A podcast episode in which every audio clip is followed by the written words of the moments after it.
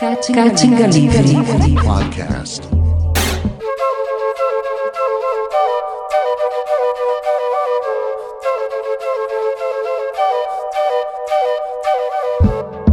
Olá, estamos começando o podcast Caatinga Livre, um espaço para falar sobre a efervescente cena política brasileira e da nossa América Latina. Eu sou Jeff Ferreira, locutor de rádio e colunista de um site de música. E ao meu lado, Eu sou o Marcelo, professor de Geografia. e nesse primeiro episódio, vamos falar sobre a situação na Bolívia, sobre os fatos que aconteceram recentemente no país vizinho, que culminou na renúncia do presidente Evo Morales num golpe de Estado orquestrado pela extrema-direita. Temos aí uma possibilidade difícil né, de entender. Na verdade, primeiro é, é- é muito estranha a decisão do Evo. Né?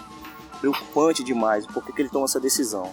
Tem muita coisa por trás disso e é que a gente tenta, tenta debater e discutir o porquê dessa renúncia. Obviamente que, no primeiro momento, é uma pressão, principalmente das Forças Armadas e da ultradireita. né? A gente tem muitas informações aí que pode falar adiante, né? mas é, a parte, por exemplo, cristã da Bolívia, né? os evangélicos, por exemplo, participaram ativamente desse, desse, desse contexto. Isso é, é, é interessante para entender, mas extremamente preocupante. É, a gente tem bastante amigos bolivianos que eles comentam que é um golpe racista, porque ele é, age diretamente contra a população indígena do país, né? Que ocupa os grandes centros né, de La Paz, tem a questão das cholas, né? Aquelas ah, bolivianas com vestido longo, é, chapéu, manta sobre os ombros e essas figuras são vistas com preconceito pelos brancos na Bolívia. E a própria é, presi- presidenta, né, entre aspas, que se autoproclamou Intitulada presidenta. Né? com, com a saída do Evo, ela diz, né, que ela é de linhagem branca, que é de descendente europeia, então ela não tem nada a ver com esse é, histórico indígena da Bolívia. Isso, né, essa declaração, ela culmina nesse pensamento que a elite boliviana tem também, né, sobre o seu próprio povo, né, os indígenas do seu país. O que é interessante, cara, é desconstruir esse, esse discurso, né? Quando você vê ela, ela só tá com o cabelo pintado de loiro. Porque a feição é feição indígena, os olhos puxados. E esse discurso ele tem que ser desconstruído. Mas na verdade, ninguém precisa forçar essa desconstrução. Pessoa quando olha para ela, já vai entender que, por exemplo, ela tá a serviço com certeza não é do- da, da- da população, da maioria da população que é indígena. Com certeza não é. É, Isso é impressionante. É, eu, eu lembrei daquele filme, né, o Bacurau, que tem uma cena, né, sem dar spoiler pra quem ainda não viu, mas essa questão do, do branco no Brasil, né, diálogo entre um grupo de estadunidenses e uma brasileira branca, é, ela afirma ser de Santa Catarina, né, sul do Brasil, onde é, os brancos são predominantes e tal. E o, o estadunidense ele alega o contrário, né? Ele fala assim, olha, você só acha que você é branca, né? Mas olha teu nariz, tua boca, teus lábios. Você se acha branca comparado às pessoas que vivem no teu país. Mas você não é igual a nós, né? Numa fala extremamente racista de uma pessoa que também já, já era racista, mas é, isso traz também a discussão ao grupo dos integralistas, né? Que voltaram agora a dar ó, o ar da graça, né? Querer é, fazer Criar um é, partido novo. aparições e tal, ah, os integralistas, o que eles são? Eles são os nazistas pardos, né? Porque os nazistas alemãos, eles não consideram, né, os latinos, não aceitam o grupo de latinos nesses bandos de neonazistas, né? Então os integralistas, o que, que eles são? Eles são os nazistas que não foram aceitos. Então eles criaram uma é, identidade própria, né, baseada nesse contexto nazista alemão. É, E hoje, hoje, por exemplo, assim, se fala da, da questão do nazismo, os nazistas é, odiavam negros, por exemplo, né? Uma das raças que eles odiavam.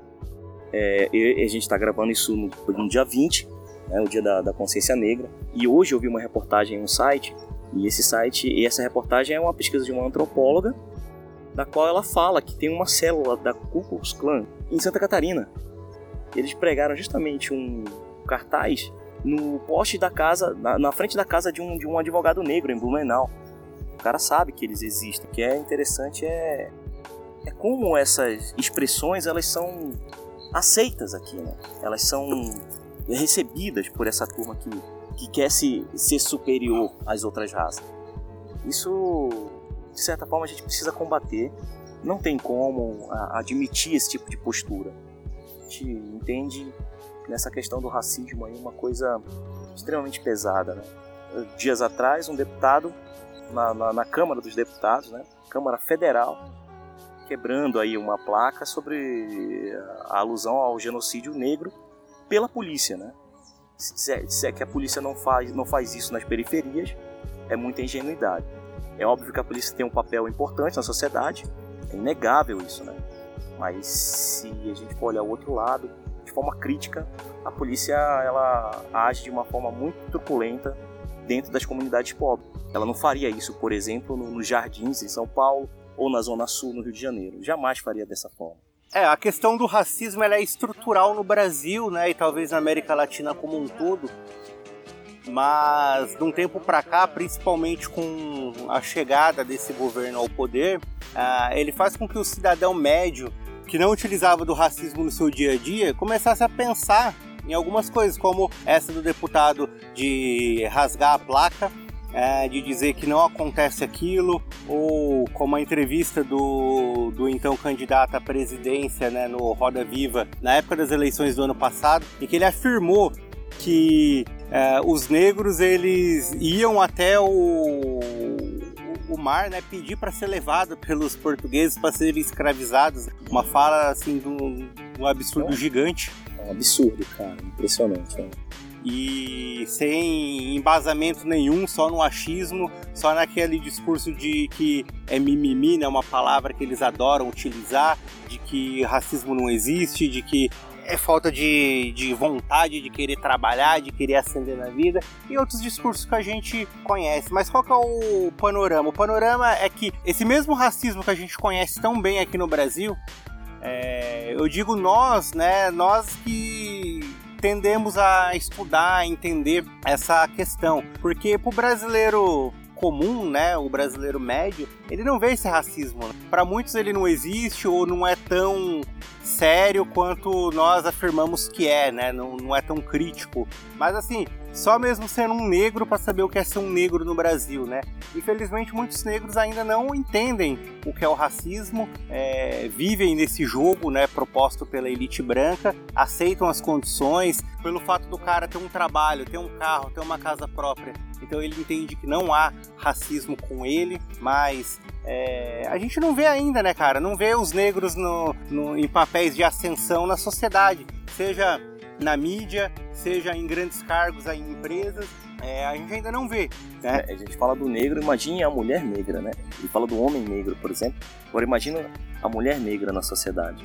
Infelizmente, os trabalhos, é, a condição de trabalho, por exemplo, para uma mulher como essa, não, não, não, ela não ascende aos melhores postos. Existem exemplos que sim, mas eles são muito esporádicos, muito escassos, assim, não é muito difícil você ver, por exemplo, uma mulher no, no, no comando de uma grande empresa, né? Uma mulher negra, que sabe uma mulher também, né? É bem difícil, né? Se fala muito, né, da posição da mulher no trabalho. Imagina da mulher negra. Um fato interessante, né? No último sábado teve o jogo são Paulo e Santos, na Vila Belmiro. Inclusive o cidadão de bem estava lá presenciando o jogo. Mas o, o, Santos ele teve uma atitude bacana, né? Que foi colocar na camiseta dos jogadores uma porcentagem ah, em relação a algumas estatísticas do negro no Brasil. Por exemplo, a camiseta número 1 do goleiro é 1%. 1% de negros que ocupam cargo de advogados. E quanto mais baixa a numeração, mais relacionado com a ascensão na sociedade, né? o destaque do negro na sociedade. E quanto mais alta a numeração, por exemplo, o número 63 e por aí vai, é mais relacionado com a, a matança do negro ou uh, o fracasso do negro em geral na sociedade, né? Todos os dados aí tem um, uma computação, né, contra o negro.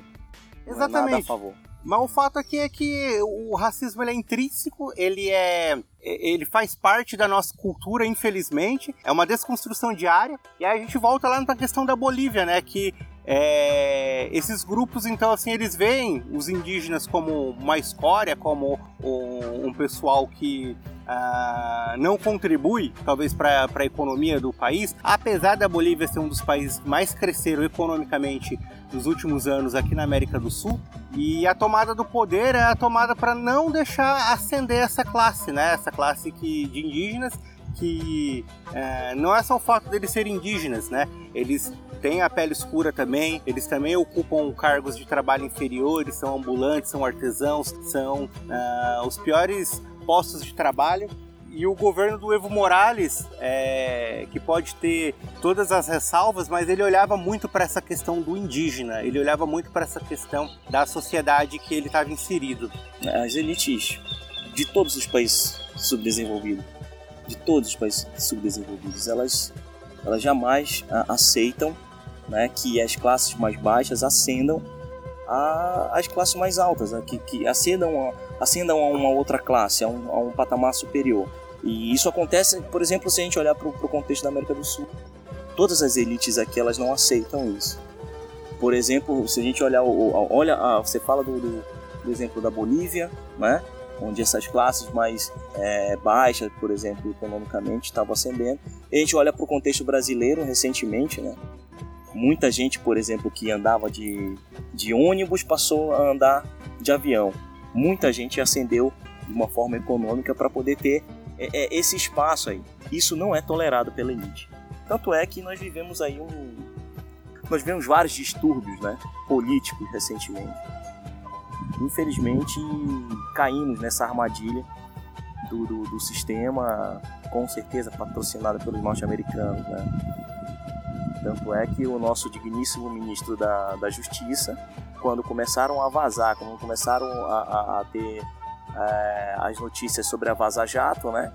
ele foi aos Estados Unidos, foi passar cinco dias, sei quantos dias de férias lá, né? tirou férias de uma hora para outra para ir até a CIA, né? para saber o que, que ele ia fazer pediu, foi, na verdade foi pedir orientação para essa turma. Só pode ter sido, não, não, não, tem outra explicação. Um cara fazer um negócio como esse. É extremamente estranha a postura desse governo em relação a isso. Extremamente estranha. Já era para ter caído, ainda não caiu, né? É, é Porque um... o presidente é um cara.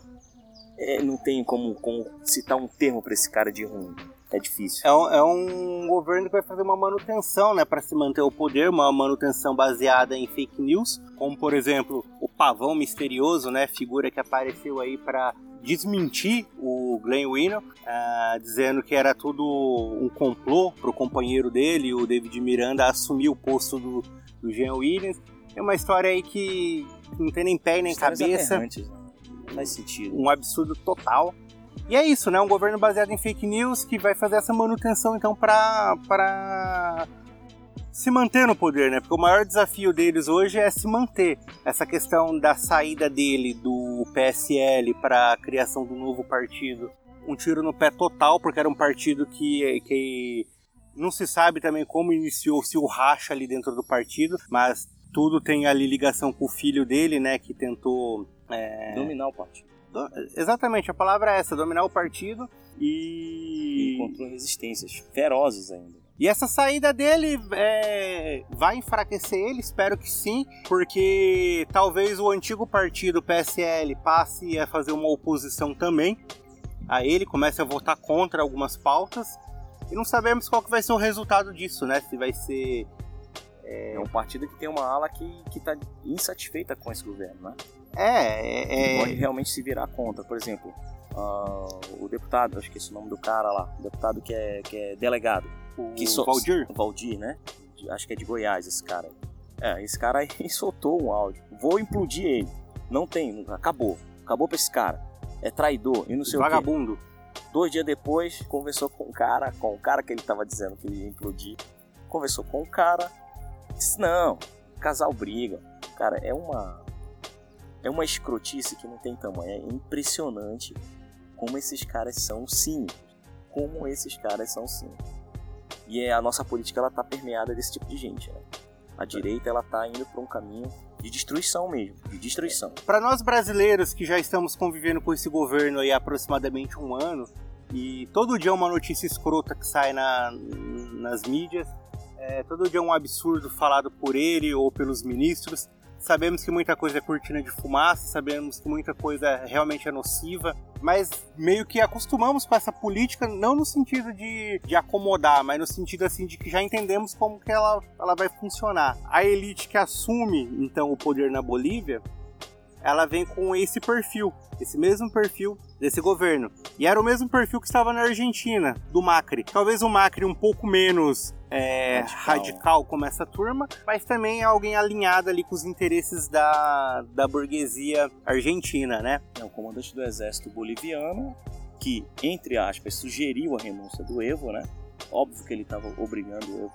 Isso aí não se prova, mas e quando se coloca entre aspas, ó, estamos sugerindo a tua renúncia porque senão vai ter um caos social. O cara foi, se aposentou e foi morar nos Estados Unidos. E aí? Como é que, como é que, como é que fica a Bolívia agora? É muito parecido com a história das pedaladas fiscais, Exatamente. né? Que era crime, e esse crime então derrubou a Dilma, e no dia Semanas seguinte, depois eles já votaram no Senado que não, não é mais crime. crime. É... Aí o, o Temer poderia fazer, ó, pode ficar tranquilo, né? Porque eles podem até tentar, mesmo se for crime, pode até tentar, a esquerda pode até tentar, mas como a gente está forte, né, com o Centrão, por exemplo, nos ajudando, então fica tranquilo que, mesmo se fosse crime, a gente vai te ajudar logo. Não vai ser mais crime, você já pode cometer esse crime agora tranquilamente. E o, o caos todo na Bolívia ele ficou com eleições, né? As eleições que aconteceram ali no dia 20 de outubro, que o, o Evo Morales ele ganhou as eleições, porém ele foi acusado, ele não, né? As eleições foram acusadas de serem fraudulentas. Uhum pediu então uma, uma recontagem, uma apuração e o Evo ele cedeu, né? Ele falou é, ok. É bom, é bom que fique claro, né? Ele Ok. aceitou todas as, a- as imposições da OEA, né, da justiça boliviana, para recontagem de voto, para ter uma. Ele declarou que poderia ter novas eleições, mas nem isso freou o ímpeto, a, a, a, a, a ânsia, a gana, na verdade, dessa, Lembrando que na da, da Bolívia, boliviana.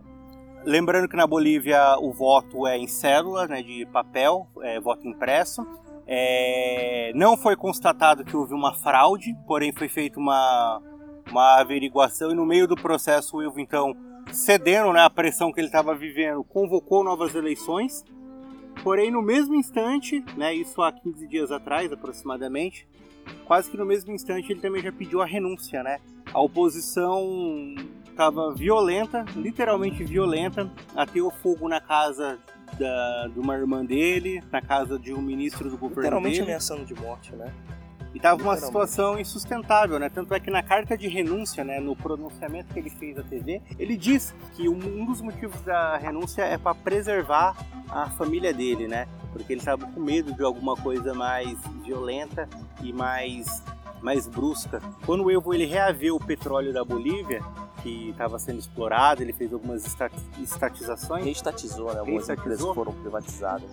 Logo em seguida ele falou assim, ó, eu acabei de assinar minha sentença de morte. Ele sabia que ele estava mexendo num vespeiro que era perigoso. E talvez isso seja um dos reflexos, né? Ah, mas o Evo, desde pelo menos 2010, para não ir tão longe, né? Mas aí a gente já tá falando aí de quase 10 anos. é, ele vem denunciando que ele tá sofrendo ameaça, que ele tá sofrendo perseguições. E ele se manteve ali na resistência, É, né? Isso não é de agora, né? Isso Não é de agora. Um, um longo período aí atrás, porque ele governou na maioria, na maioria das, das decisões foi, foi em prol do povo mais pobre, da população mais pobre, que é a maioria da população em todos os países da América Latina. A elite ela é uma parcela mínima, mas ela tem o poder nas mãos em relação, por exemplo, aos meios de comunicação, na política, né? na justiça. Ela tem o poder. Né? É. pode Na segunda metade da década passada, né, não sei precisar o ano, mas ali por volta de 2007, 2008, teve aquela situação da, do estado de Santa Cruz, na Bolívia, querer se declarar autônomo, né, não acatar ah, o governo do Evo Morales. E, e Santa Cruz é um dos focos de contra-revolução, né, de querer é, articular o golpe, né, é, onde reside ali boa parte da elite que Cochabamba também. Cochabamba também. E mais de 10 anos, né, que, que o Evo ele vem resistindo. Pouquíssima coisa é noticiada aqui no Brasil, né? O Brasil ele foca em coisas de pequena relevância, né? faz um escarcel em pequena relevância, muita cortina de fumaça. E as denúncias que o Evo vinha fazendo, pouca gente É deu exatamente ouvido. por isso que a gente estava falando sobre isso agora, né? em relação a, a- as pessoas acharem que esse, esse, episódio que aconteceu na Bolívia, ele foi de ontem pra cá. Não. já vem sendo Ele é há muitos anos atrás, né? A direita perversa, né? A direita perversa, elitizada, ela construiu essa, essa, essa narrativa para se respaldar nas situações, dizer, olha, nós vamos tirar um presidente que é corrupto. E o cara não é corrupto. O cara não é. Essa é uma postura é, do- da, da situação da, da luta contra a corrupção. A gente fala mais para frente em outros programas. As sociedades indígenas não aceitaram a, ida, a, a renúncia do Evo, não aceitaram. Lutando. O que pode, o que pode acontecer é um caos social mesmo de verdade, porque o exército, né, a polícia, né, as forças armadas bolivianas, elas têm carta branca para matar, né? E vários contingentes populacionais saindo do interior indo em direção a La Paz, indo em direção às cidades maiores, estão sendo aí é, recebidos, entre pelas forças armadas ou e pelas polícias locais de uma forma muito agressiva. Então há de se ter um, uma cautela, um cuidado muito grande com a Bolívia nesse contexto atual, porque é, o que dá a entender é que não vai ficar só dessa forma. Não. Tipo, o Evo foi embora, acabou, agora nós somos os donos do país, né? Como a presidenta fala e entra com uma bíblia gigan- gigante lá no, no palácio. lá. Hipocrisia, né? Agora sim, Hipocrisia cristã. é, é, agora sim, Deus estará aqui. Onde que, para quem usa o discurso de Deus, onde que Deus não está e não estava antes, né? Onde é que não estava? Se a. Bolívia, por exemplo, acende, né? Acende socialmente. A- É. a- a- as melhorias para a maioria dos bolivianos pobres, elas, elas foram latentes ali. Onde que está? A gente espera, por exemplo, que, é, primeiro, a situação na Bolívia, ela tem aí uma, uma dê uma amenizada, né? Porque muita, a população está sofrendo, né? E essas revoltas sociais ali, elas, elas podem descambar aí por um conflito até de natureza civil ali. Como civil aconteceu militar, no Chile, digamos né? assim. Inf- Infelizmente, a gente espera que isso aconteça, né? Que a Bolívia tão logo se recupere, ela continue no seu caminho de crescimento. Nossos irmãos bolivianos eles tenham aí a, a condição de, de, de, de serem independentes, né? Essa é a palavra. Acho que o mote da, da o cerne da questão é, é a independência. Nós precisamos ser independentes do império. Nós precisamos ser. O que acontece na Bolívia agora é uma incógnita, né? Não sabemos qual vai ser o futuro, mas a gente espera que seja é, esperançoso, principalmente para o povo pobre, sofrido, né? Os indígenas bolivianos, aqueles que carregam a bandeira da Uipala. E essa questão que acendeu na Bolívia, não só na Bolívia, né? Mas ela traz aí um estouro, né? Que aconteceu assim na, na América Latina inteira, principalmente na América do Sul que são alguns fatos né, que aconteceram nos países e que de uma forma ou outra se relaciona. Né? Teve a questão no Chile, né, do- dos confrontos em prol da retomada dos direitos civis, né, que a população chilena estava perdendo. né, cara? É, principalmente inspirado, né, inspiração do seu Paulo Guedes, né, que é inspirado num plano de aposentadoria que enalteceu demais a situação chilena antes dos protestos, quando aí aconteceu toda a revolta social lá. Aí ele não fala mais nada, que o Chile é a, é a Suíça, um modelo, a Suíça, né? a- na- nas Américas, né? É. Não fala mais desse modelo. E o Brasil tá descambando para ir para esse lado, né? Sim, tivemos também a questão do Equador, né, que também viveu uma situação parecida com a do Chile, não tão noticiada quanto, mas ah, uma situação seríssima lá também. Aí tivemos a eleição na Argentina, né, que culminou no- na volta de um governo progressista ao país. Ah, um peronista, né, assume o poder. Detalhe lá que a eleição ela transcorreu tranquilamente, entre aspas, mas é, esse governo que, que, que foi eleito, ele foi eleito com uma esmagadora quantidade de votos aí, né? Em relação ao governo anterior. Né? Isso, é- isso é claro, por exemplo, para os argentinos que o modelo anterior ele não é correto. Ele não era o melhor para a população. Não, é um, um sistema, né, um modelo que não deu certo. Eles enxergaram o erro e a gente espera que o Brasil também enxergue. Tivemos também, que não é de hoje, né, já tem um tempinho, mas é um governo de esquerda no México, que inclusive ele deu o asilo pro Evo, né, que tá exilado lá Obrador, no, grande obrador. no, no México. Tem o segundo turno das eleições no Uruguai, né, que podem caminhar aí também para a eleição de um Pode chegar um governo progressista. um governo também. progressista também. Então, todo esse contexto da América Latina, né, de uma forma geral, né, de uma forma também bem resumida, que a gente pretende entrar em maiores detalhes em programas futuros, mas todo esse contexto da América Latina, junto com a soltura do Lula, né? Enfim, o Lula ele está livre, é, resulta para um novo fôlego para a esquerda na América Latina, né? Então a gente conclui esse primeiro episódio com um teor de esperança, né? Apesar da preocupação com a situação boliviana, a situação brasileira também, que uh, ainda não vemos uma luz no fim do túnel, mas o povo se manifestando no Equador e no Chile e a ascensão ou a volta de governos progressistas, é, a gente tende aí pelo menos a uma, uma visão um pouco menos tenebrosa do que é os dias que estamos vivendo hoje.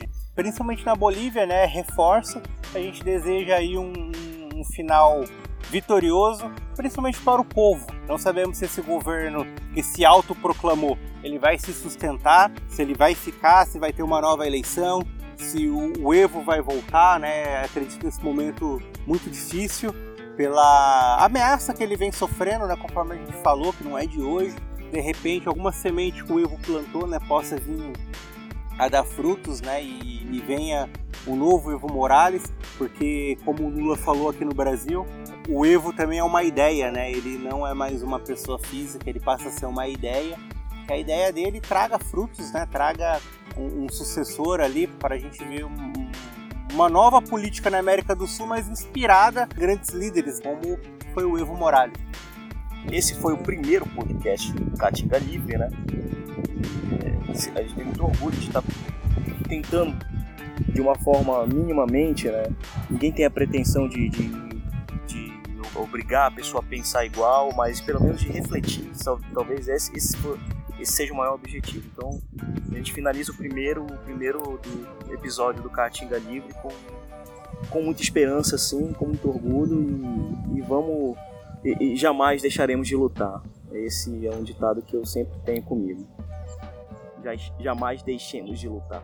Uh, o Catinga Livre tem o objetivo de ser um recorte em forma de podcast de toda essa situação que a gente está vivenciando, para ser um documento um documento histórico para que futuramente ninguém tente mudar o que aconteceu, como alguns setores tentaram e ainda tentam fazer, né? Por exemplo, dizer que ditadura não existiu, ou até mesmo que a escravidão não foi bem assim, e a gente falou bastante da questão do negro né, no começo desse episódio. Justamente você no dia 20, né? É, os 20 de, 20 de novembro, temos muito que repensar, como diz uma música do Rap Hood. E, e é isso, né? Esse é o primeiro episódio. Se você gostou, é, indica para seus amigos, compartilha. A gente está nas plataformas digitais, estamos no YouTube, tem também o Instagram do Catinga Livre e manda sugestões para nós, critique o programa, é, sugere uma pauta, troca uma ideia com a gente, estamos abertos aí. Bom, se vocês é,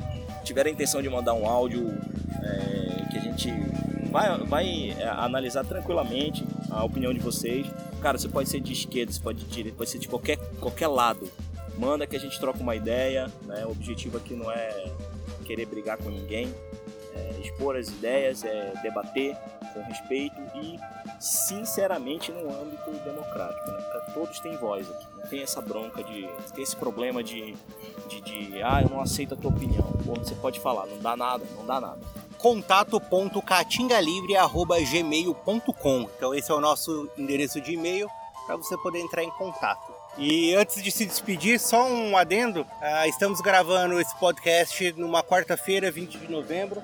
Estamos numa praça pública uh, observando aqui a paisagem, né, de frente para um lago. E de antemão pedimos desculpa caso tenha saído algum outro som que não seja o mais escroto deles, que é a nossa voz. Caso tenha saído aí o, o cantarolar dos pássaros, o balançar do vento, o chiado das águas, né, os peixes brincando aí nessa manhã de quarta-feira, as crianças brincando. Mas é isso. Esse é o episódio de estreia. Vamos melhorar nossa estrutura e contamos aí com o retorno de vocês. Forte abraço. Catinga Livre Podcast.